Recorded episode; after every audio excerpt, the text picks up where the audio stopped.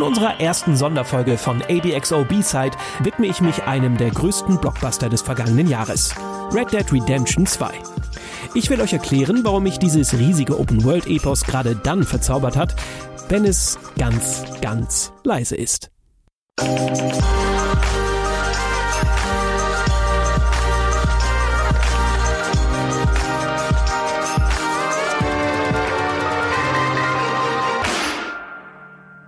Wenn AAA-Entwickler Spiele veröffentlichen, muss es knallen.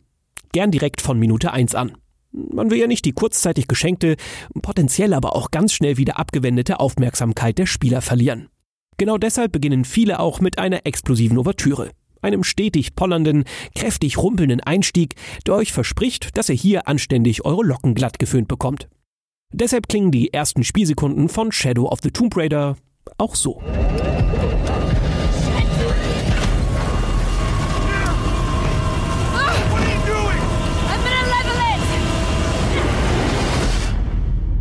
Oder die fünfte Minute in Just Cause 4 so.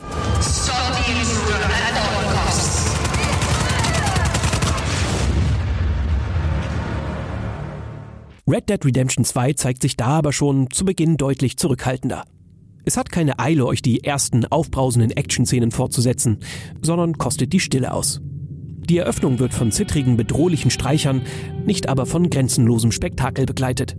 Der Überlebenskampf der Van der Linde-Bande wird in klirrender Kälte und Abgeschiedenheit etabliert. Es wird nicht geschossen, nicht geplündert, sondern gefroren und gebankt. Es dauert 15 bis 20 Minuten, ehe der erste Schuss fällt. Mit Red Dead Redemption 2 hat Rockstar Games den größten Blockbuster 2018 veröffentlicht. Die Erwartungshaltung und der Hype waren riesig. Die Entwickler waren aber mutig genug, sich von der üblichen und durchaus zu erwartenden Inszenierungswut abzuwenden. Zwar wird das Wildwest-Epos mit fortschreitender Laufzeit auch mehr und mehr zur Schießbude und ist auch nicht gerade arm an Spektakeln, doch deren Lärm durchschneidet es immer wieder durch Ruhe.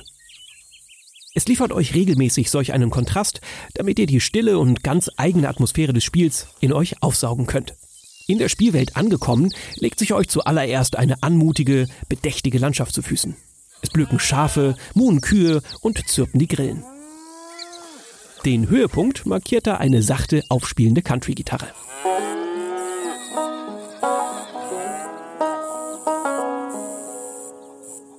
Meine liebsten Erinnerungen habe ich an das eigene Lager. Von Anfang an wird euch hier die Möglichkeit zu Rennen entzogen. In der Regel finde ich es ziemlich lästig, wenn mir ein Spiel aus unverständlichen Gründen die volle Kontrolle entreißt. Hier aber gehört das untrennbar zur Spielerfahrung. Rockstar Games konditioniert uns damit zur Ruhe und zwingt uns zu unserem Glück. Gerade zu Beginn kann das anstrengend und quälend sein. Am Ende meiner 60 plus Spielstunden will ich es aber gar nicht mehr missen. Im Gegenteil, ich genieße es. Dadurch ist es mir schließlich kaum möglich, die kleinen, aber für die Erzählung doch so wichtigen Plaudereien mit Dutch, Hosea, Sadie oder den anderen Bandenkumpels zu übersehen. Und genauso wenig deren Interaktion untereinander. Nur dadurch schaffen die Entwickler ein lebendiges und glaubwürdiges Miteinander, das nicht nach kühler Spielmechanik schmeckt. I am ready to let loose tonight. Who's been too long? You're always ready to let loose, Martian. Well, life's too short. Und dieses Gefühl erreicht dann seinen höchsten Punkt, wenn sich die ganze Truppe im Lager versammelt, die Rumbecher hebt und ausgelassen feiert. Kurzzeitig ist das schmerzende, sich dem Ende neigende Dasein als Outlaw vergessen. Die sonstige dröhnende Actionsause wird ausgeblendet. Dadurch, dass wir von Anfang an auf diese ruhigen, langsamen Momente getrimmt werden, können wir sie richtig ausschöpfen. Statt meinen Hals nach dem nächsten Questmarker mit seinem Versprechen auf mehr Knallbumpeng zu recken, geselle ich mich also lieber in aller Ruhe zu meinen Freunden am Lagerfeuer. Und da stimme ich dann mit der rauen Kehle Arthur Morgens ein zwar nicht perfektes, aber gerade dadurch authentisch und sympathisch wirkendes Lied an. Und genau das trifft die Besonderheit der Spielerfahrung von Red Dead Redemption 2 irgendwie im Kern.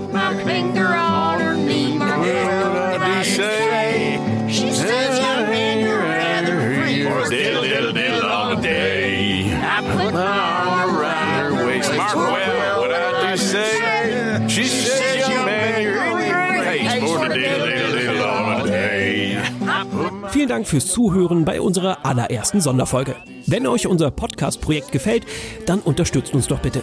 Hinterlasst uns ein paar Sterne bei iTunes und Co. oder teilt unsere Folgen via Social Media. Auch eure Meinung interessiert uns brennend. Was sagt ihr zu der Form dieser kleinen Sonderfolge? Was ist gut, schlecht oder kann auch ausgebaut werden? Wünscht ihr euch weitere Themen oder andere Formate? Teilt uns das am besten via Twitter mit. Dort erreicht ihr uns unter dem Handle abxo-tv. Vielen Dank für eure Aufmerksamkeit und Tschüss.